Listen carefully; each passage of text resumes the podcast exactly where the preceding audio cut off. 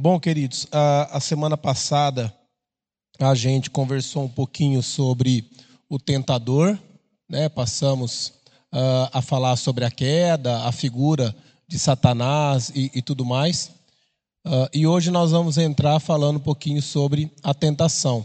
Só aqui interessante sobre mito ou verdade, que muitos dizem que o relato de Gênesis de 1 a 3 é um mito. Então, o argumento é o seguinte: se você acha que o relato de Gênesis 1 a 3 é mito, então joga a Bíblia fora o resto. É, esse é o argumento, por mais que pareça ser um argumento grosso, né? mas esse é o argumento dos grandes teólogos. Porque se Gênesis de 1 a 3 é mito, a Bíblia não faz sentido. O restante não faz sentido algum. Então, é, é lixo. Agora, para você crer no que está escrito após Gênesis 1 e 3, você precisa aceitar Gênesis 1 e 3 como verdade absoluta, como algo que de fato ocorreu.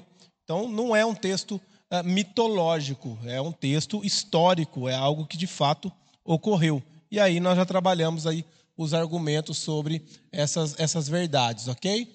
Uh, falamos sobre a origem de Satanás e hoje nós vamos então entrar sobre essa questão da tentação. Então nós trabalhamos apenas ali o, o, versículo 1. Então, abra sua Bíblia lá em Gênesis 3. Deixa ela aberta, por favor.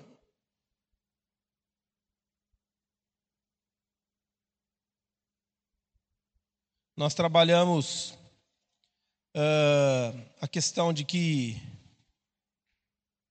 a, a, sagacidade, falamos um pouquinho a respeito disso, o que, que é ser, ser sagaz, uh, o Deus que criou esse animal sagaz, o que significava isso, entendemos que isso significa prudência, uh, quando é referido ao, ao homem, quando é referido à criação de Deus, mas se referido a Satanás, é habilidade enganosa. Então, quando Deus cria o animal sagaz, ele não cria um animal com habilidades para enganar, mas ele cria um animal extremamente inteligente, habilidoso e tudo mais.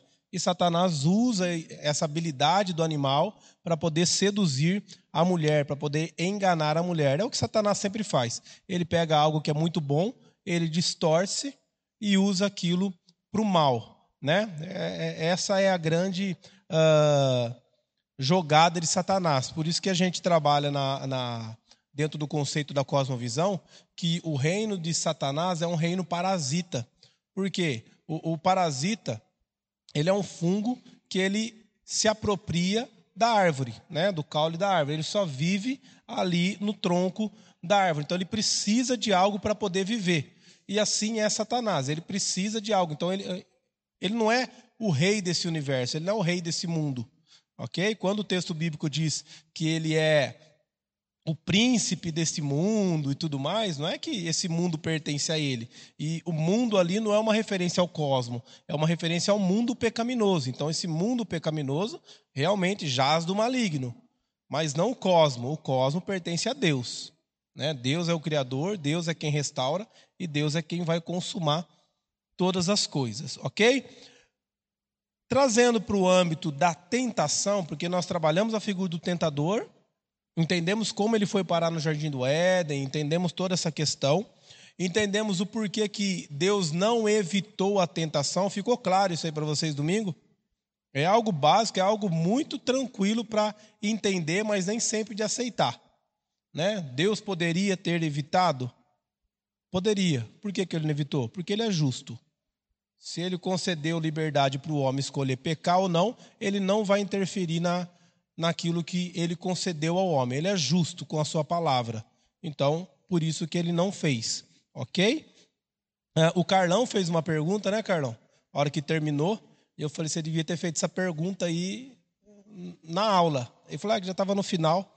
E é verdade, às vezes está no final, deixa para pergunta lá no finalzinho lá, e aí a aula estica. Então, hoje nós vamos fazer assim: se você fizer uma pergunta bem no finalzinho da aula, eu vou responder só no domingo que vem.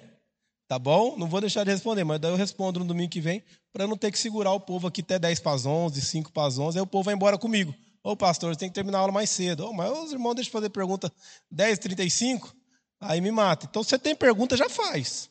Aí eu já pego e já respondo, tá bom? Uh, mas a pergunta do Carlão foi interessante, por isso que eu estou trazendo à tona. Porque aonde o Carlão chegou, a concepção que o Carlão chegou, é a concepção que a maioria das pessoas chegam, que é, se eu reproduzir errado sua pergunta, você me corrige, tá, Carlão, por favor. O Carlão falou o seguinte: olha, ah, Deus criou todas as coisas, né? E tudo mais.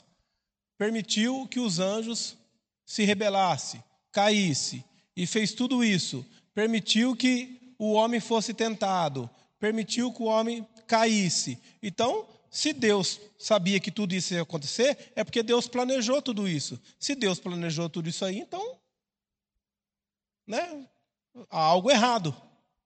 Né? Por que, que Deus planejaria a queda? Por que, que Deus planejaria? E esse é o conceito é, reformado. A queda não está fora do plano de Deus. A queda está dentro do plano de Deus. E aí, quando a gente olha para isso, fala: então, se Deus planejou a queda, Deus é um masoquista. Né? É como um pai que prepara uma armadilha para o filho cair, para depois ir lá, estender a mão, tirar o filho do buraco e falar: Eu te salvei. Para dar o filho viver a vida inteira falando: Não, meu pai é meu super-herói, meu pai me salvou. Mas na verdade, quem cavou o buraco e fez a armadilha foi o próprio pai. Então, esse é, é, é o conceito que muitas vezes a gente tem. E aí, onde que está o nosso erro? O nosso erro está na compreensão qual foi o objetivo de Deus criar todas as coisas. Porque depois a gente fala assim, ó, Deus criou todas as coisas para ser adorado. Não é essa a nossa fala? Deus nos criou para que nós o adorássemos. Então, tudo que ele fez, ele fez com o objetivo para que a gente renda glórias a ele. Esse conceito muitas vezes nos leva a essa compreensão, como o Carlão colocou a pergunta. A questão não é que Deus criou para ser adorado, Deus criou para revelar glória. Deus criou todas as coisas para manifestar amor. São coisas completamente diferentes, é um ponto de vista completamente diferente. Deus ele não precisa da nossa adoração. Deus ele não precisa do nosso amor. A Trindade é completa em si. A trindade é total. Ele não precisa, ah, eu vou criar porque eu sinto que eu não sou amado. Ah, eu vou criar o homem porque eu sinto que eu não sou glorificado, eu estou sentindo que a minha divindade ela não está em alta, então eu quero né, dar uma inflada no meu ego. Então eu vou criar o mundo, vou criar o homem, e aí o homem vai me adorar e eu vou me sentir mais Deus. Imagina! Esse é, é, acaba sendo o conceito que a gente acaba caindo. Deus ele cria para manifestar amor, porque Deus é amor. Deus ele cria todas as coisas para manifestar a glória. Agora, qual que é a resposta do homem que prova da glória, do amor e da graça de Deus? Amar a Deus, adorar a Deus, glorificar a Deus. Então, essa deve ser a nossa perspectiva. Porque quando a gente parte do pressuposto que Deus criou todas as coisas para ser adorado, então o propósito dele criar é ser adorado. Mas não, o propósito de Deus, a adoração é consequência do propósito de Deus em manifestar amor, em manifestar glória, em manifestar o seu poder e tudo mais. E quando a gente olha para isso, aí sim a gente entende. Ok? Aí foi isso que eu, que eu trabalhei, que eu, que eu expliquei para o Carlão, e é importante a gente compreender. Por quê? Porque daí a gente fica, muitas vezes, é, com a mente bugada. Né? Ah, mas por que, que Deus permitiu isso? Por que, que Deus permitiu aquilo? Mas por que, que Deus fez isso? Por que, que Deus fez aquilo? Por que, que Deus não interviu? Ele podia intervir? Podia, mas por que, que ele não interviu? Por que não? Porque não era propósito, porque não era plano, por causa da sua justiça, por causa da sua fidelidade à sua palavra e tudo mais. E nós vamos ver aqui essa questão da fidelidade de Deus com a sua palavra, com aquilo que ele diz, que é algo que muitas vezes está em descrédito, até mesmo no nosso coração, na nossa mente, na nossa postura do dia a dia. Nós não levamos em consideração que a palavra de Deus, que quando Deus fala, Deus ele cumpre. A palavra dele é poderosa. E a palavra dele gera vida, a palavra de dele gera o universo, a palavra dele gera todas as coisas, a palavra dele se encarnou, a palavra dele se fez homem, a palavra dele que nos restaurou. Então a palavra de Deus é poderosa. E isso é importante. Tá bom? Uh, eu fiz algumas perguntas lá, coloquei no grupo para vocês já irem pensando. E o verso de número 1, a parte B, diz: É assim que Deus disse: Não comereis de toda árvore do jardim. Quem que está falando aqui? A serpente. A pergunta é: a serpente falava? Hum? Seitamar acredita que não. Quem acredita que não? Levanta a mão. Só Seitamar. E eu? Eu também acredito que não falava, não. Quem acredita que falava? Espera aí. Quem for falar agora, levanta a mão, porque assim, ó, deixa eu explicar. Nós estamos gravando todas as aulas nossas no podcast. E aí, às vezes o pessoal faz pergunta, não parece no podcast fica um tempo silencioso. E aí quem vai ouvir em casa, tem muita gente acessando o podcast, aí não sabe a pergunta. Então você vai perguntar, não tem problema. O diácono está com o microfone, você levanta a mão, ele leva o microfone, você pergunta no microfone para sair lá gravado no áudio, tá bom? Então leva lá primeiro para o Maicon, depois traz aqui para o Renan, depois traz para o Itamar. Eu acredito que as, as serpentes não falavam, mas essa especificamente ela falava. Essa falou. Porque Satanás ela falava antes. usou ela. Legal, Maico. Bacana. Aqui, ó. Cê vai passando aí, ó. Aí, Seitamar. Passa pro Renan aqui. Wagner, quando a gente fala da serpente, a gente não está usando uma metáfora associada ao Satanás? Não, porque a serpente aqui, primeiro, está falando que ela era o animal mais sagaz de todos os animais selváticos. Então, a presença do animal ali é real e Satanás incorporando no animal. Ok? E aí a pergunta é: será que a serpente, antes de ser incorporada, ela falava? Não seria estranho, né? Adão e Eva ouviram uma serpente falando e falar assim: ah, tá tudo certo. Né? Seitamar. Eu, eu acredito assim. Se você for aos textos anteriores, no princípio da criação, Deus não criou nenhum animal falando. Ponto. Né? Mas por ser a serpente uma das mais belas né, da criação feita por Deus, que chamava a atenção, é, o diabo usou ela para falar. Né? Com a permissão de Deus. Por quê? Porque se você for ver o texto lá na frente, em que a besta falou com Balaão lá, o animal falou com. A mula? É, a mula. Então o que acontece? Se você for ver ali, Deus permitiu. Assim como também ele permitiu a serpente, porque ela chamava a atenção. Porque uhum. senão você fica contrário à palavra de Deus. É. Né? E a mula não falava, né? Não falava. E falou. Mas Deus permitiu ela falar. Então, como está sob o controle de Deus, tudo está sob o controle dele, né, ele permitiu que a serpente falasse, conversasse com ela no, no vamos dizer, no idioma dela. Uhum. Né? Mas ela não falava, não. A serpente não, não falava. Porque senão fica todo o contrário. Uhum. eu, eu até brinco com a minha esposa, né? Quando vai assistir desenho, quando vai assistir filme que o, o animal está falando, o cavalo está falando, o elefante está falando, eu falo, ó, isso aí, você está. Eu, eu imagino assim, você está desfigurando a imagem de Deus. É. Porque Deus não criou nenhum animal falando. É. Como é que um, um, cavalo vai falar? Eu acho que o ponto é esse, Como é que um cachorro vai falar? Aí você olha por aquilo e fala assim: espera aí, o, o, vamos dizer, o diabo está desfigurando a imagem de Deus. Deus criou o homem a sua imagem e a sua semelhança. Aí Deus fala assim: agora, quando o homem peca, ele falou assim: agora o homem passou a ser igual a um de nós, né? Ou seja, o homem é, a, vamos dizer, a total imagem e semelhança de Deus. Agora você põe lá um cavalo falando, você está dizendo assim: ó, Deus fez o homem errado. Né? Deus podia ter falado o cavalo falando, a vaca falando, a cobra falando. Então, Entendi. Eu, eu não entendo vamos, por aí. Vamos, vamos tratar uns, alguns pontos. Alguém mais? Ah lá, Murilo. Eu já penso um pouquinho diferente do seu Itamar. Eu, na minha opinião, falavam, porque uhum. você imagina a cena que agora entra uma cobra aqui e começa a falar com a gente. Eu ia picar o pé nessa cobra e jogar ela longe, tá louco? é interessante. E assim, eu entendi o ponto de vista de, da imagem e semelhança de Deus criada no homem, né?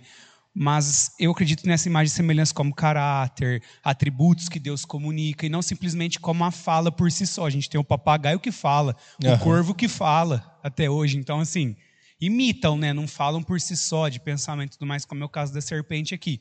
Mas que há uma interação ali, não há estranheza por parte de Eva com essa interação, aparentemente é o que o texto mostra. Uhum. Mas você toca num ponto importante, e eu faço outra pergunta. A serpente, tá bom, não falava. Tá bom? O animal não fala porque Deus criou apenas o homem com poder de fala. Isso, ponto passivo. Mas ela falou. Ponto. Por que, que Eva não estranhou? Por que, que Eva não enfiou o pé nela? Epa, tem coisa errada aqui. Por quê?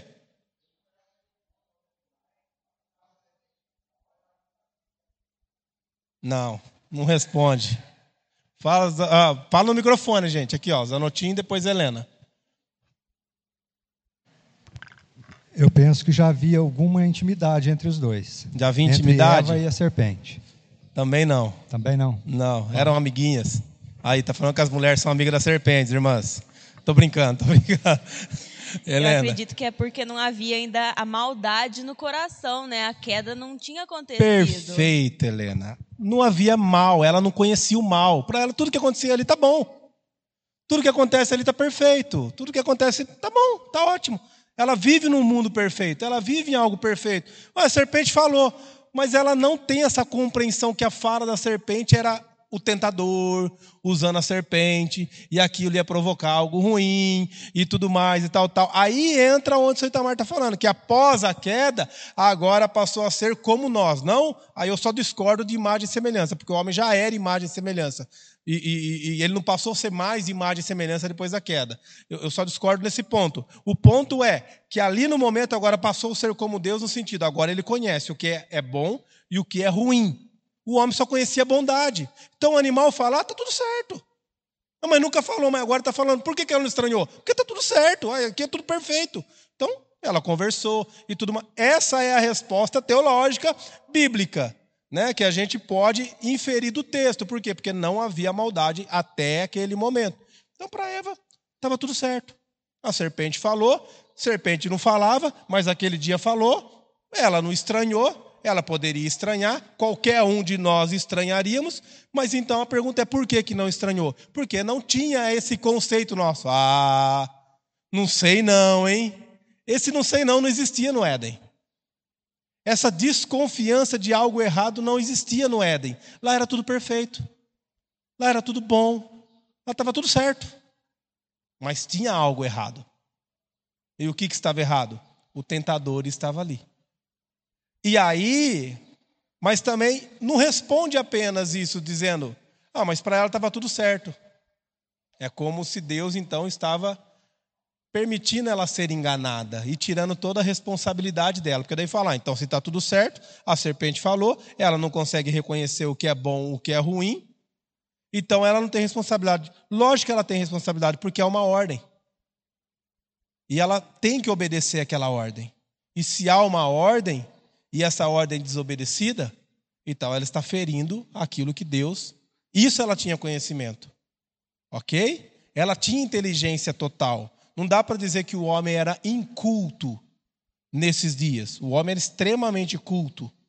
Como nós já vimos, o homem não deu nome a todos os animais. E leão não parece leão mesmo? É, elefante não parece elefante. É impressionante. Né? O homem era extremamente inteligente. A, a falta de inteligência, eu acho que veio consequência da queda, né? Olha só que interessante. E aí, após eu perguntar e a gente tratar algumas questões, e nós vamos construindo esse, esse argumento, esse pensamento juntos. Então, alguns pontos aqui. Primeiro, a serpente não falava, mas essa falou. Eva não estranhou porque está tudo certo, ela vive no Éden ainda, perfeição, não tem concepção quanto ao mal, aquilo que é ruim. Outra pergunta. Por que, que Satanás tenta Eva e não Adão? Hum? Por que, que ele fala assim? Não, eu vou pela mulher. É melhor. Aqui, ó, Júlia. Porque Deus dá a ordem a Adão e não para Eva diretamente. Sim, Deus dá a ordem a Adão, exatamente, e não a Eva. Então Eva era mais suscetível ao quê? Há dúvidas quanto à ordem dada, porque ela não recebeu a ordem direta. Uma vez que a ordem foi dada para Adão, ela estava um pouco mais sujeita a. Ah, então, mas eu não ouvi isso da boca de Deus, né? Eu, e a gente vai ver algumas questões aqui que a gente vai trabalhar, uh, que até outras perguntas que eu faço. Será que Eva está é, tá acrescentando a ordem de Deus aqui e tudo mais? Quando ela fala, a gente não pode nem tocar. Deus falou para não tocar? Deus falou para não comer. E agora ela já está falando que não pode nem tocar. Né? Mas olha só o, o, o que Berkoff vai dizer sobre essa questão aí. Por que, que tentou Eva? Primeiro, ele diz, ela não exercia a chefia da aliança e, portanto, não teria o mesmo senso de responsabilidade, que cai um pouco naquilo que a Júlia falou. Né? Ela, ela não tem autoridade, a autoridade está sobre o homem. Então, ele, ele foi atrás dela. Segundo, não recebeu diretamente a ordem de Deus, mas apenas indiretamente, e por conseguinte, seria mais suscetível de ceder à argumentação e duvidar. Então ali ele poderia ficar questionando ela, ela não teria argumentos, porque Adão poderia chegar e falar assim: Deus falou e ponto final, meu filho. Agora a mulher assim, ah, então, meu marido falou que Deus falou, já viu o telefone sem fio? Né? E Deus falou isso, e ali ele, ela poderia ficar argumentando com a mulher. E terceiro, seria sem dúvida o instrumento mais eficiente para alcançar o coração de Adão. Ninguém poderia ali na criação alcançar o coração de Adão que nem Eva. Como ninguém pode alcançar o seu coração que nem sua esposa. Né? Quando a mulher quer algo, ela convence, né? com jeitinho, com jeitinho, vai daqui, vai dali, tal, tal, e consegue convencer. Por causa de romances, impérios caíram. Nós sabemos disso, né? Vidas foram destruídas. Né? Por isso que fala que a mulher sábia edifica o lar, mas a tola a destrói, né? Tem que ter sabedoria, né? E a mulher, ela com certeza é muito sábia. Uh, vamos lá. Quando, quanto à pergunta de Satanás à mulher, alguns uh, interpretam essa pergunta como se Satanás estivesse sendo irônico.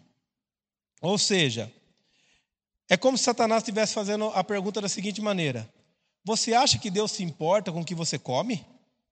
Né? Qual que foi a pergunta bíblica aí? É assim que Deus disse: Não comereis de toda árvore do jardim? Segundo alguns intérpretes, ele está dizendo: você acha que Deus importa com o que você vai comer, o que você não vai comer aqui no jardim? Ah, imagina, filha, boba, né? Outros ainda vão interpretar dizendo assim: é verdade que Deus disse? Ainda outros defendem que é uma pergunta que gera indignação. Essa, esse era o objetivo de Satanás, alguns vão dizer. Gerar uma indignação no coração da mulher, ah, como se ele fizesse: ah, né? O Justa fala: Deus não falou isso. Por você não comer dessa árvore? Ah, que egoísmo, hein? Veja, é uma tentativa de. Que nem briga na escola, né? Quando o outro fala, ô louco, ah, eu não deixava, né? Aí você começa a ficar furioso, vai lá e apanha ainda, né? Devia ter ido embora só com orgulho ferido, agora vai embora com orgulho e com os olhos roxos né? Com duas coisas feridas. Foi o que aconteceu com Eva, né? Satanás jogou, ah, Deus não falou isso não, ele falou isso, você não comer e tudo mais, então gera essa indignação. Olha só o que vai dizer João em Colápido. Ele diz assim, ó: Este é o modo de Satanás, para que possa atacar de surpresa quantos fiéis for possível. Primeiro, ele quer criar em nós a suspeita de que Deus não quer o melhor para nós. Ele sugere que Deus, de alguma forma, tem ciúmes de nós, ou tenta, pelo menos, nos deixar menos seguros das coisas que foram ditas por ele. Assim, Satanás quer persuadir, dizendo: aquelas coisas não são tão certas como você diz. Você acha que Deus o proibiria de comer de todas as árvores do paraíso? O que é isso para Deus? O que é a comida para Deus? O que entra pela boca não contamina o homem. Você acha que Deus o proibiria disso? Esta é a astúcia do diabo, fazer nosso coração duvidar da palavra do Senhor. Onde quer que ele abale o temor e fé, para que pensemos que a palavra de Deus não foi dita claramente, ali ele conquista facilmente, porque nos encontra fracos e em dúvida sobre a palavra do Senhor. Amados, e não é isso que o diabo faz conosco todos os dias? Ah, imagina, não dá nada não. Esses dias eu fui fazer uma visita e conheci uma pessoa, não é cristã, mas e as pessoas não cristãs, elas gostam de citar texto bíblico para pastor, né? Que nem os fariseus ficavam citando texto bíblico para para Jesus, né? Como se Jesus não conhecesse o texto bíblico. E aí eu entrei e a pessoa estava fumando, tal, ela falou assim: "Pastor, não se incomoda eu fumar não". Eu falei: "Não, fica tranquilo". Ela falou: "É, porque o, o, o que contamina não é o que entra, é o que sai pela boca".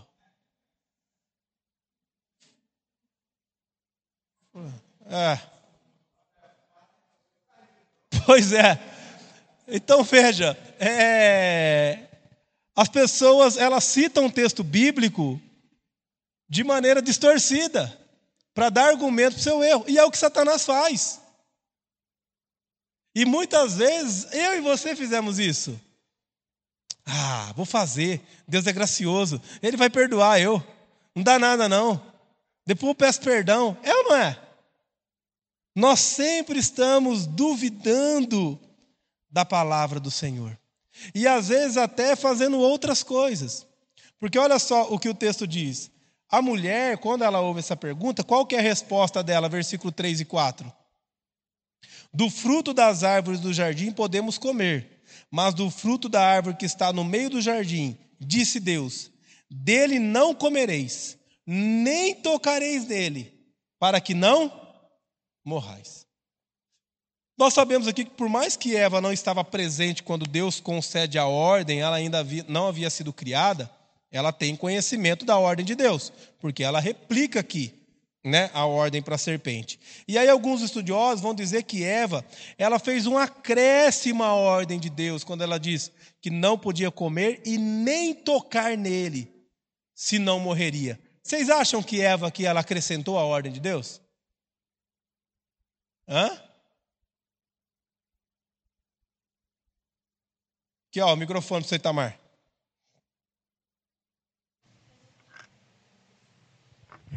Eu vejo da seguinte forma: depende da, da forma que ela recebeu a ordem vinda de Adão. Você entende? Uhum. Porque poderia Adão ter dito a ela: Ó, você nem vai tocar lá, porque ele poderia ter pensado assim: Ó, Deus falou para não comer, né? Mas simplesmente se ela tocar, ela vai sentir o desejo, talvez. Então uhum. depende da ordem recebida. Uhum. entendeu? Como não sabemos? É. Como ela estava, vamos dizer, num estado inocente, vamos assim dizer, né? Ela obedeceu a ordem recebida, mas assim, superficialmente, do jeito dela. Né? Mas eu acredito que ela não. Não acrescentou. Não, eu acredito que não. Só fala Porque senão, no... se ela tivesse acrescentado, ela não estaria não, é, tão inocente assim. Ela já estaria inventando coisa que não foi dito. Eu acho que depende da ordem que ela recebeu. Uhum. Tá? Interessante, Itamar. Não tinha pensado nesse ponto de vista, mas interessante. Alguém mais? Ah lá, o presbítero Michael. Pode fazer, pode perguntar. Aqui nós estamos falando já no capítulo 3, né, que é, Satanás ele ele está é, conversando com Eva e ali dialogando de uma ordenança de Deus. Sim. Mas a minha dúvida sempre foi assim: se o jardim era perfeito, né, e a narração de Gênesis 1 e 2 é que fala da criação de todas as coisas. E já no capítulo 3 ele já fala que Satanás estava ali dialogando com com Eva de uma ordenança de Deus. Então Satanás ele ouviu a ordenança de Deus, ele sabia. Em que momento que, que Satanás estava ali no jardim do Éden? Se era um lugar perfeito, né, que a presença de Deus estava ali. E Satanás tava, já estava ali antes mesmo de ele conversar com Eva. Então ele ouviu a ordenança de Deus.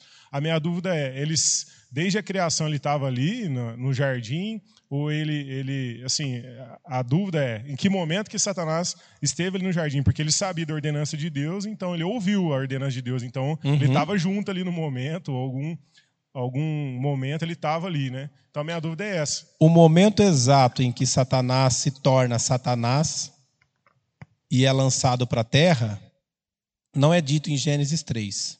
Embora nos textos bíblicos, como vimos a semana passada, ele não foi feito Satanás, ele foi feito um anjo.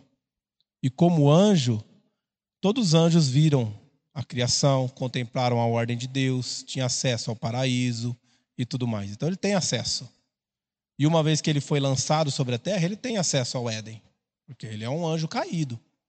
Então, essa questão dele não conhecer, não só ele conhecia, como todos os anjos conheciam a ordem de Deus dada a Adão. Então não, não há muita, muitas dúvidas, muitas questões em como que ele como ele foi parar ali, os textos bíblicos, é, é, Ezequiel 28, ah, vão dizer da queda de Satanás, como nós trabalhamos. Mas ele tem acesso, por exemplo. Uh, eu estou entendendo que a sua pergunta é: se é um lugar perfeito, como ele tem acesso? Né? O céu não é um lugar perfeito? E quando ele vai tentar Jó, ele não vai lá se apresentar a Deus?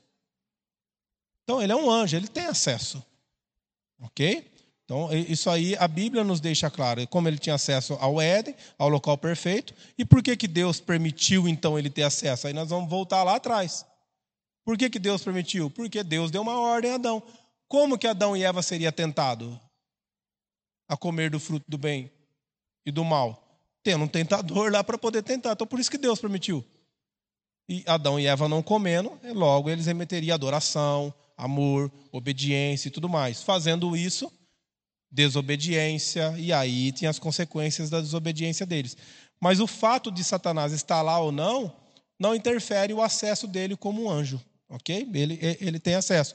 No entanto, poder restringido, como foi no caso de Jó, como também foi ali no caso da tentação, tá? Isso aí Itamar quer falar.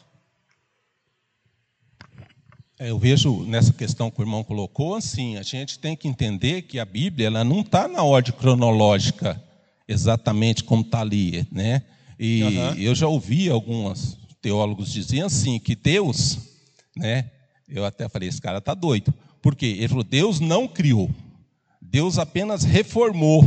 Porque lá atrás, você vê lá em, no primeiro capítulo ali da Bíblia, você vai ver, diz assim que a terra era sem forma e vazia e havia escuridão. Então, eles dizem assim que já estava criado. Uhum. E Deus, então, ele foi só organizando né, as coisas. Eu não acredito assim. Né? Uhum. Que, como não está na ordem cronológica, então poderia ter demorado milhões e milhões de anos. Deus fez isso, depois Deus fez aquilo. Né? Não foi numa sequência que nem a Bíblia vai falando isso, isso, isso, isso. Passou-se tempos.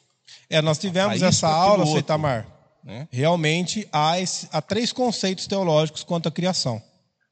Uh, esse conceito que o senhor aponta, ele é muito existente mesmo e defendido, porém nós não concordamos. Porque o texto bíblico diz: criou Deus, pôs os céus, no princípio criou Deus, pôs os céus e a terra. Então, esses teólogos vão dizer, tá vendo? Deus criou os céus e a terra, tudo. Aí ele vai dizer, a terra, porém, estava sem forma e vazia. Aí eles vão dizer que entre Gênesis 1.1 e Gênesis 1.2 houve a queda de Satanás. Quando o mundo estava criado perfeito, Satanás caiu e o mundo foi entrou num caos uh, catastrófico, né? É. Aí eles vão colocar Ezequiel, mas isso aí é, é descartado, porque outros vão dizer que Gênesis 1:1 é apenas uma introdução. Como se ele estivesse dizendo assim: olha, Deus criou os céus e a terra, deixa eu explicar como foi. A terra era sem forma e vazia, o Espírito de Deus parava sobre a face das águas, e Deus disse tal, tal. Aí vai dizendo, ok? No, nosso, no, no caso nosso reformado, que nós acreditamos? Que o versículo 1 diz: Criou Deus, pois, os céus e a terra. Deus, ele cria os céus e a terra, a massa cósmica, em volta de água e tudo mais. E o Espírito de Deus pairava sobre a face das águas. Por que, que não dá para utilizar Gênesis 2 como catástrofe? Porque o termo é. Vocês lembram o termo? Não. Sem forma e vazia. Torru borru. São dois termos que aparecem lá. Sem forma e vazia. Esses termos, quando nós olhamos ele no Antigo Testamento todo, nenhum momento significa catástrofe. Em todo momento significa lugar deserto, lugar ermo. Ou seja, Deus criou os céus e a terra, mas era um local inabitável, desértico. Então ele tornou a terra habitável e colocou os seus habitantes. Como ele fez isso? Em seis dias. E aí são seis dias literais. Seis dias e 24 horas. E qual é o argumento que é seis dias e 24 horas? A palavra dia lá vem do termo hebraico ion. Ion, quando é precedido de um numeral, ele é um dia literal. E quando ele é, quando posterior a ele vem a expressão tarde e noite, também remete que é um dia literal. Quando vem só o termo ion, sem o prefixo numeral ou o sufixo tarde e noite, ele pode se referir a anos, a semanas, e, e tudo mais. No caso de Gênesis, Moisés é tão enfático que ele diz: houve é, é, fim do primeiro dia, tarde e noite. Ele usa os dois argumentos para mostrar que é dia de 24 horas. Então, Deus, de fato, ele cria o universo, né, organiza, faz todas as coisas em seis dias. Criou a massa, ok? Ela sem forma e vazia, e aí ele começa a colocar ela em ordem e criar. E aí, esse argumento que o senhor levantou, em cima do que o, o, o presbítero Maicon colocou, realmente é muito utilizado para explicar a queda de Satanás. Mas não explica. Aí entra o porquê a, a dona Alice sugeriu o termo bom, que é lá em Gênesis 1, 31 ou 30. E viu Deus que tudo era muito bom. E isso inclui criação da terra, do cosmos, dos anjos, do homem, da mulher. Até então não havia queda ali. Então, até o final de Gênesis 1 e Gênesis 2, não há queda. A queda é entre Gênesis 2 e Gênesis 3, a queda dos anjos. E a queda do homem de Gênesis 3 em diante. Agora, a Bíblia não narra o momento exato, o dia exato e tudo mais e tal, tal. Ela só fala como aconteceu. Por quê? Porque Gênesis não está nem preocupado, você vai ver, Gênesis não está nem preocupado em dizer como Satanás caiu. Nós vamos ter que olhar isso aí em onde? Em Êxodo, em Judas, que nós já vimos lá no versículo 6, de Judas, que como Satanás caiu, o que, que ele almejou e tudo mais, a gente vai ver em outros textos. Mas Gênesis mesmo não está preocupado com isso, porque o que, que Moisés está querendo mostrar? Gente, está vendo? Ó, Deus criou tudo perfeito, mas houve um problema. Quem que é o precursor do problema? Satanás. E esse problema ele afeta a terra por intermédio de quem? Do homem. É exatamente isso que Gênesis está querendo nos mostrar. Mas é lógico que a gente tem que fazer essas, essas levantar essas questões para a gente conceituar e a nossa fé alicerçar o nosso ponto de vista bíblico, tá? Eu respondi algumas questões, algumas dúvidas. Pode ir fazendo as perguntas, tá bom? Uh, voltando aqui para a questão da pergunta, olha só. Eu também acredito que Eva ela não acrescenta nada à, à, à, à ordem de Deus. O que, olha só o que, que o João Calvino, ao comentar isso aí, olha o que ele vai dizer, ó. Quando ela diz que Deus tinha lhes proibido de comer ou tocar na árvore, alguns acham que a segunda palavra foi acrescentada, como se ela estivesse acusando Deus de excessiva severidade, né? Ó, Deus falou que não pode nem tocar, né? Aí ele vai dizer, proibindo-os até mesmo de tocar na árvore. Mas eu interpreto, em vez disso, que até este ponto ela ainda persistia em obedecer e demonstrou sua disposição piedosa em relação a Deus, cumprindo cuidadosamente o preceito. Pelo contrário, alguns vão dizer aqui, em cima disso que, que João Calvino defende, alguns vão dizer que é como se Eva dissesse assim: olha, não pode comer e Deus me livre até de tocar nisso aí. Veja, na verdade é uma ênfase aqui de Eva. Realmente, Deus falou que não pode. Até então a gente está vendo que a, o diálogo dela, ainda com a serpente, ela está firme ali. Ela não tem dúvida quanto à ordem de Deus. A dúvida dela não é o que Deus disse. E aí você vai ver um negócio aqui impressionante. A dúvida de Eva é quanto à consequência da ordem de Deus. Ela não duvida da ordem de Deus. Ela duvida da consequência. Porque olha só que interessante. Uh, o que, que é dito, se a gente voltar aqui em Gênesis 2, a gente vai ver a ordem de Deus. No versículo 17, diz assim: ó, Mas da árvore do conhecimento do bem e do mal não comerás, porque do dia em que dela comeres, certamente morrerás, né? Ou para que não morrais. Esse, esse aí é o texto. Interessante que a expressão aqui, para que não morrais, uh, vamos para outro texto.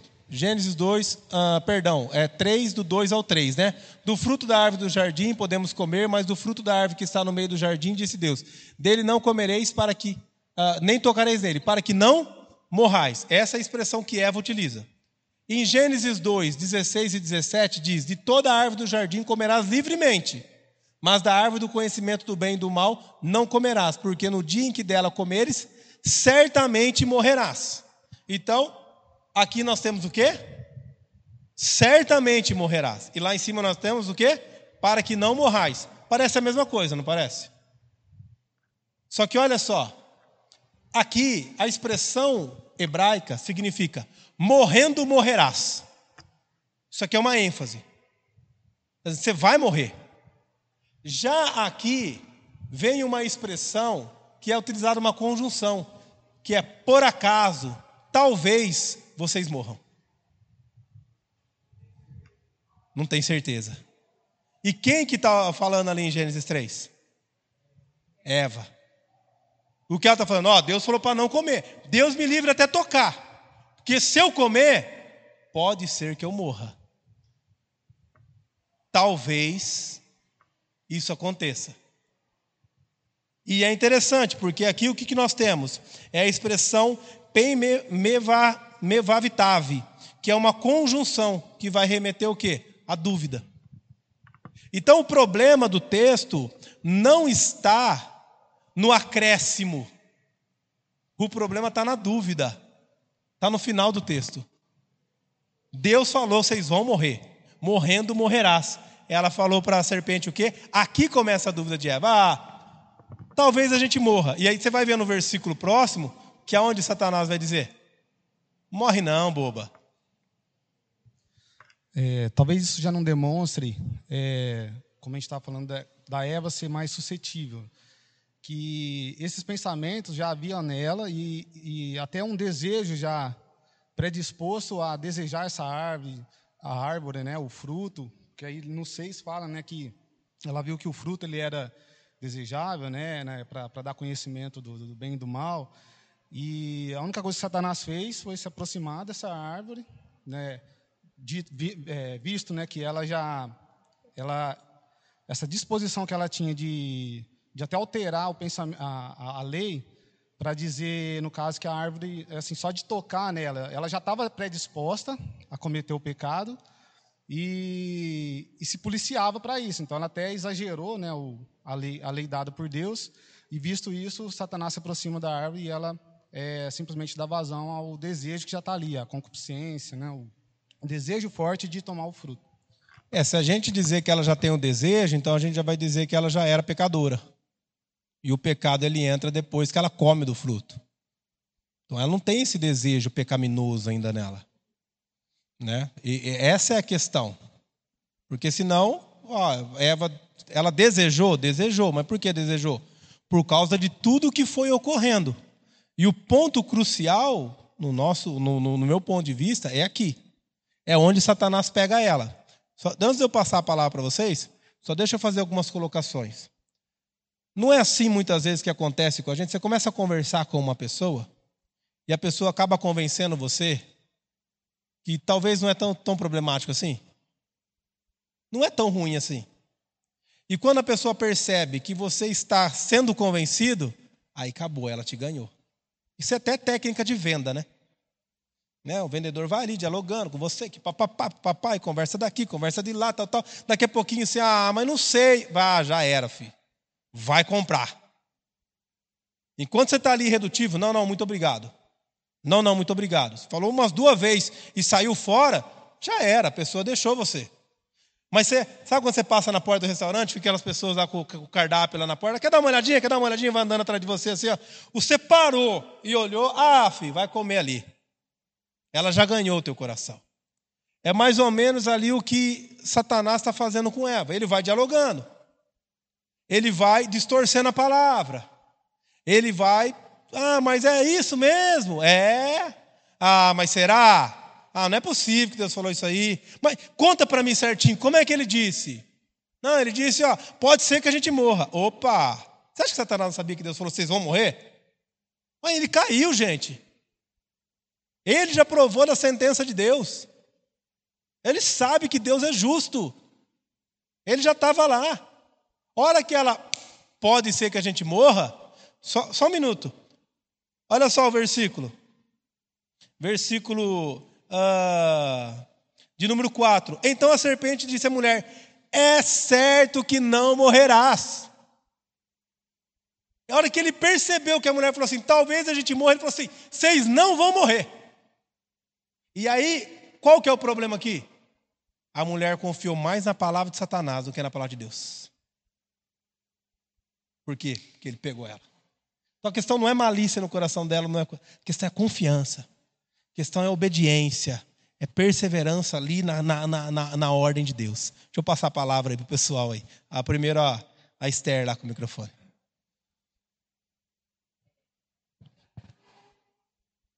Deixa ele direto ligado, porque se ficar desligando esse microfone aí, às vezes ele dá uns.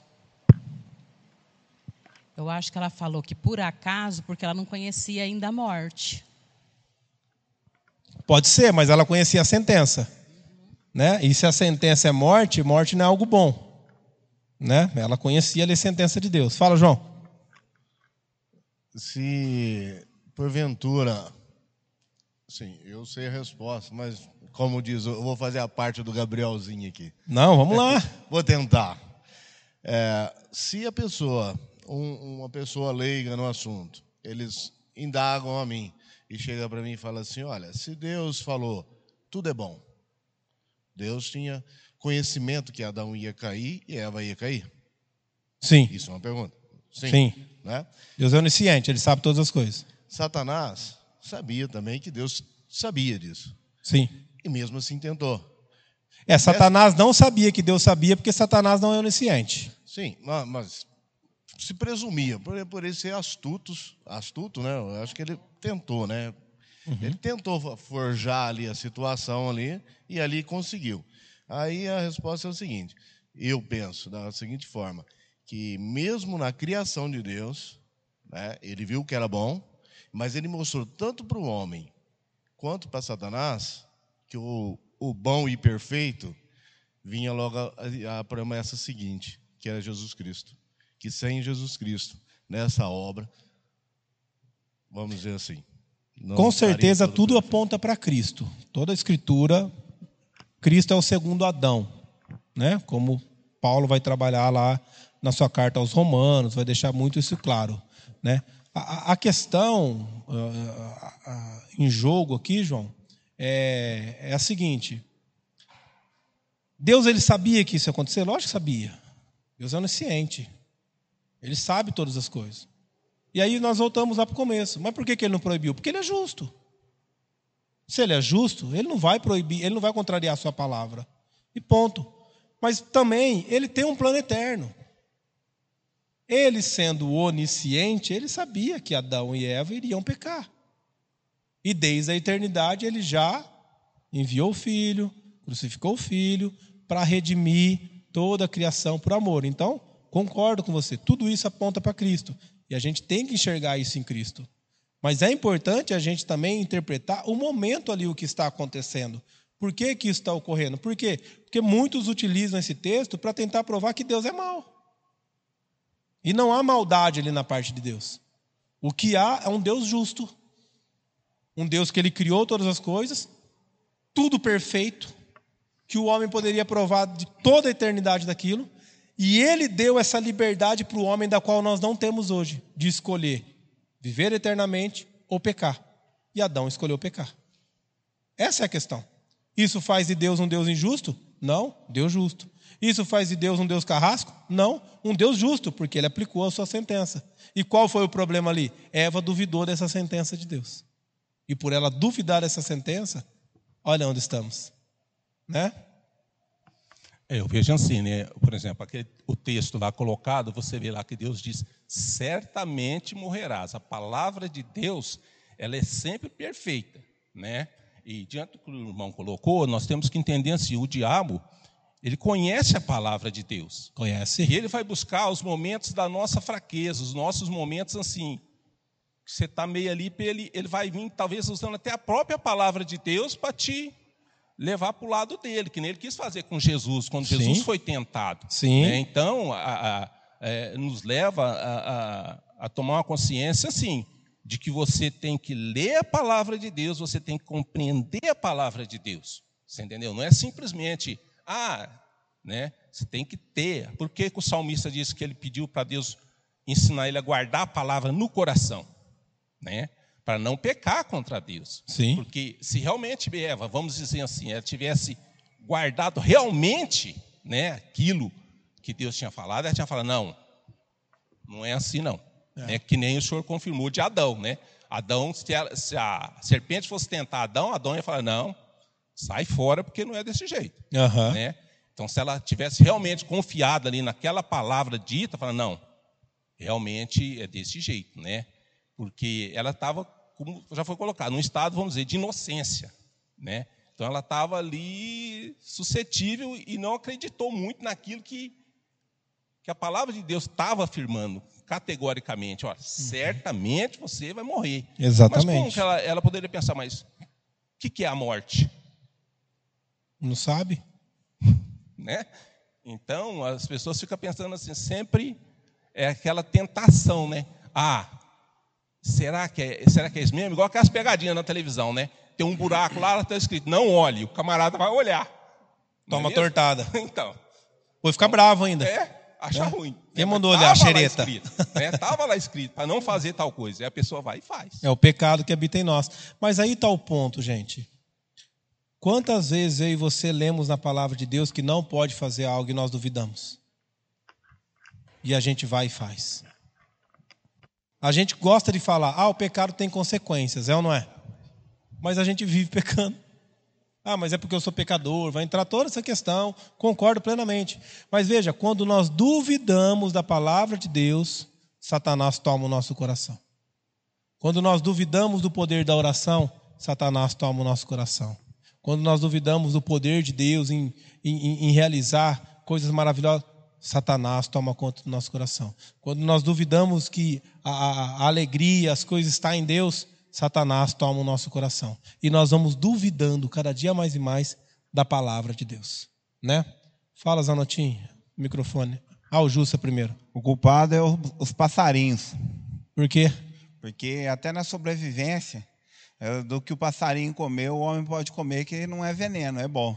Aí o Satanás viu os passarinhos comeu e não morreu, ele duvidou e jogou isso aí para Eva também. Falou: ó, pode comer lá, você já viu algum passarinho comer? Né? Eu, É, sei que, eu sei que isso não está na palavra, mas eu já usei disso, um pensamento que eu tive, pessoal, né? Que isso certamente aconteceu.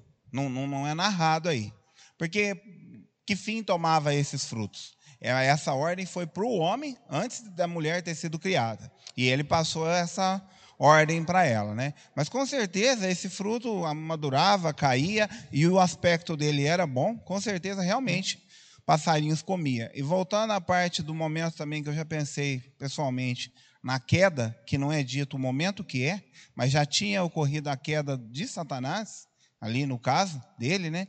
E ele invejou do homem naquele momento ali, porque ele já viu a sentença que foi dada para ele.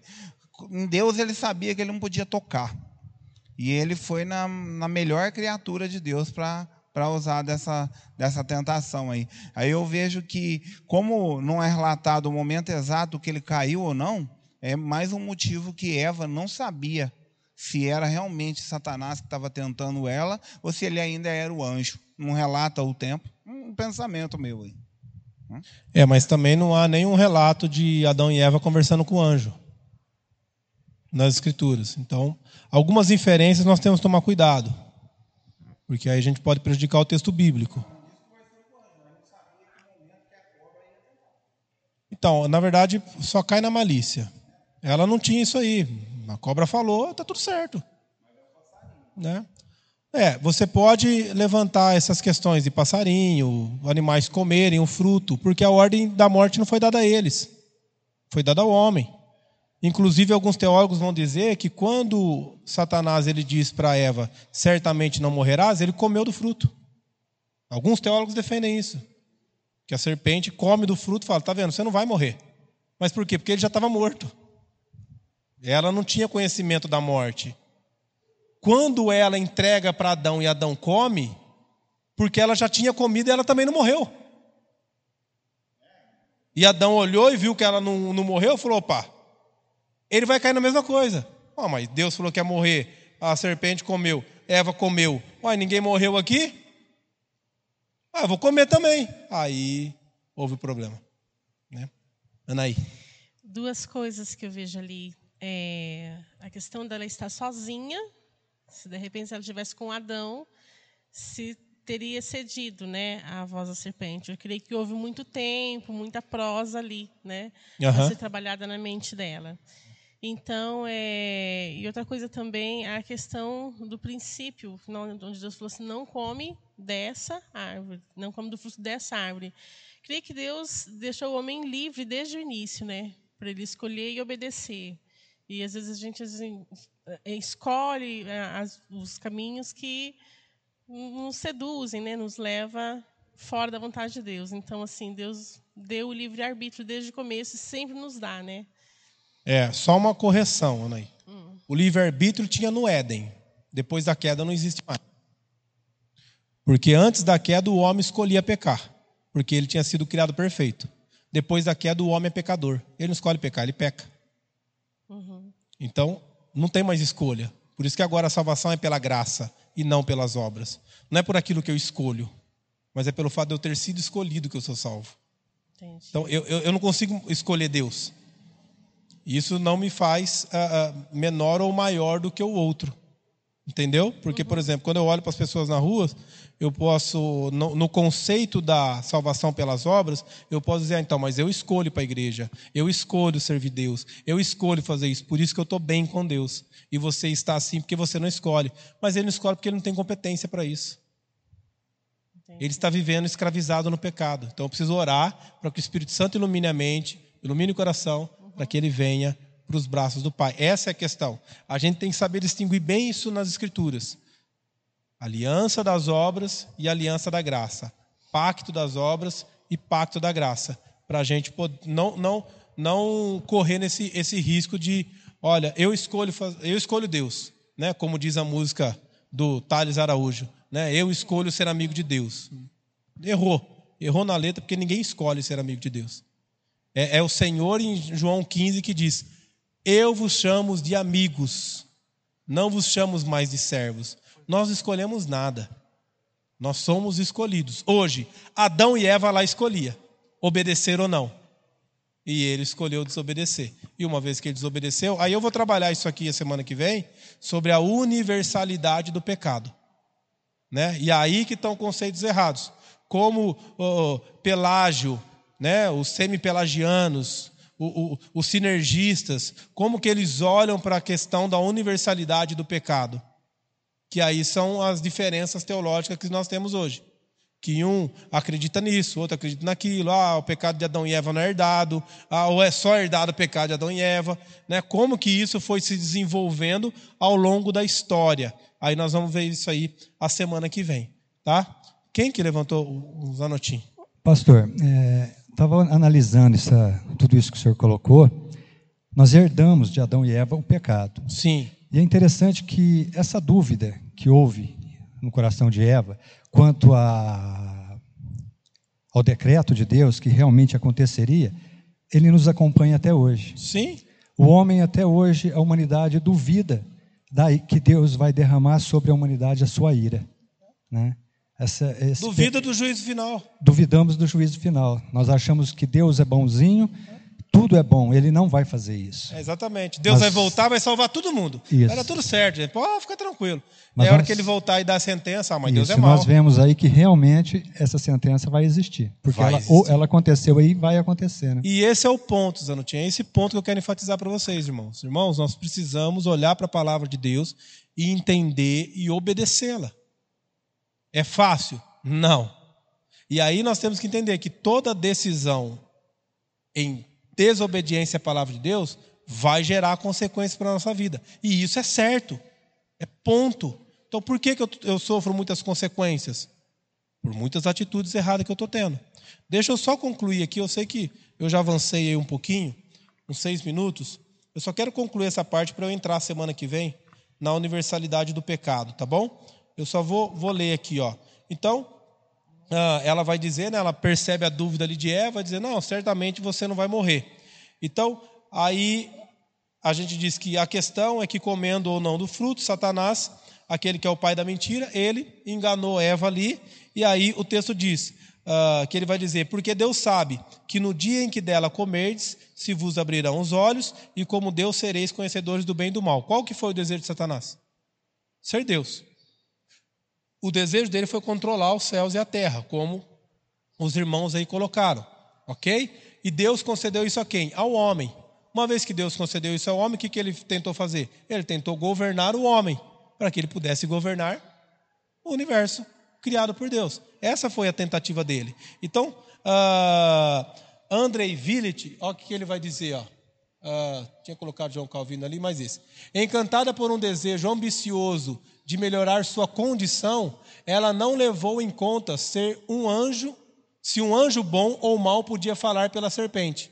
Mas alegar que Adão e Eva eram ignorantes ou da criação dos anjos, ou do poder e da capacidade dos animais, isso é um defeito grande demais para ser permitido em um estado perfeito. Então, aqui, aqui explica várias perguntas que os irmãos fizeram. Olha lá, ela, ela tinha que levar em conta, mas peraí, é um anjo bom ou um anjo, anjo mau? Então, ela tinha conhecimento.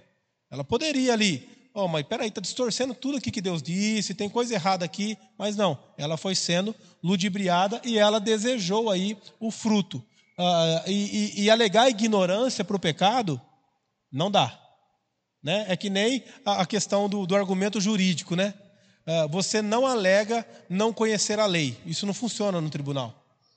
Né? Você chega lá e fala, ah, então, mas eu andei contramão, mas eu não sabia que era contramão. Mas você andou, meu filho.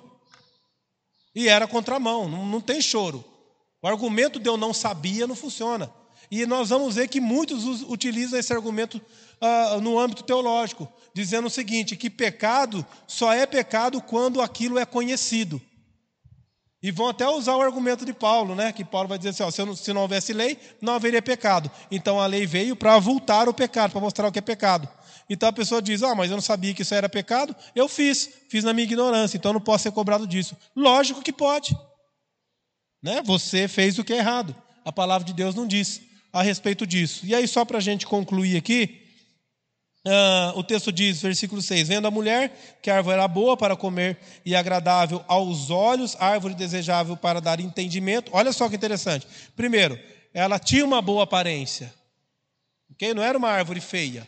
Mas também não fala que era uma árvore mais bonita do que as outras. O texto não diz isso aí. Eu acredito que todos os frutos lá eram belos. Assim como esse. O que o texto está dizendo é que assim, não era um fruto podre. Você olha e fala assim, ah, é melhor ficar longe mesmo. Esse negócio tá feio, a cara fez esse negócio aí.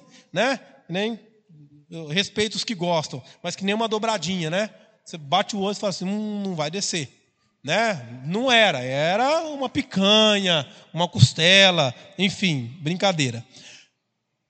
Provavelmente o texto também vai, provavelmente não, o texto também diz que era desejável para dar entendimento. Entendimento do quê? Do que é bom, do que é ruim. Ou seja, ela queria ser Deus. Ok? Então não era só desejável para comer, era desejável para entendimento para conhecer. Tomou do fruto, comeu, deu ao marido e ele comeu. Então, uh, pelo fato de Adão e Eva serem nossos primeiros pais, os representantes de toda a humanidade, todos que deles descendem são pecadores, pois herdam o pecado deles, e assim também a morte relacional, física e espiritual, que é o que chamamos de universalidade do pecado. Então, por que, que o pecado é universal? porque Adão e Eva eram o tronco da humanidade. Então, se nós somos descendentes de Adão e Eva, logo todos nós somos pecadores. E aí nós vamos trabalhar essas questões. Ok, queridos? Semana que vem a gente retorna, domingo de manhã, na nossa escola bíblica, e a gente vai falar um pouquinho sobre essa questão da universalidade do pecado. Vamos orar?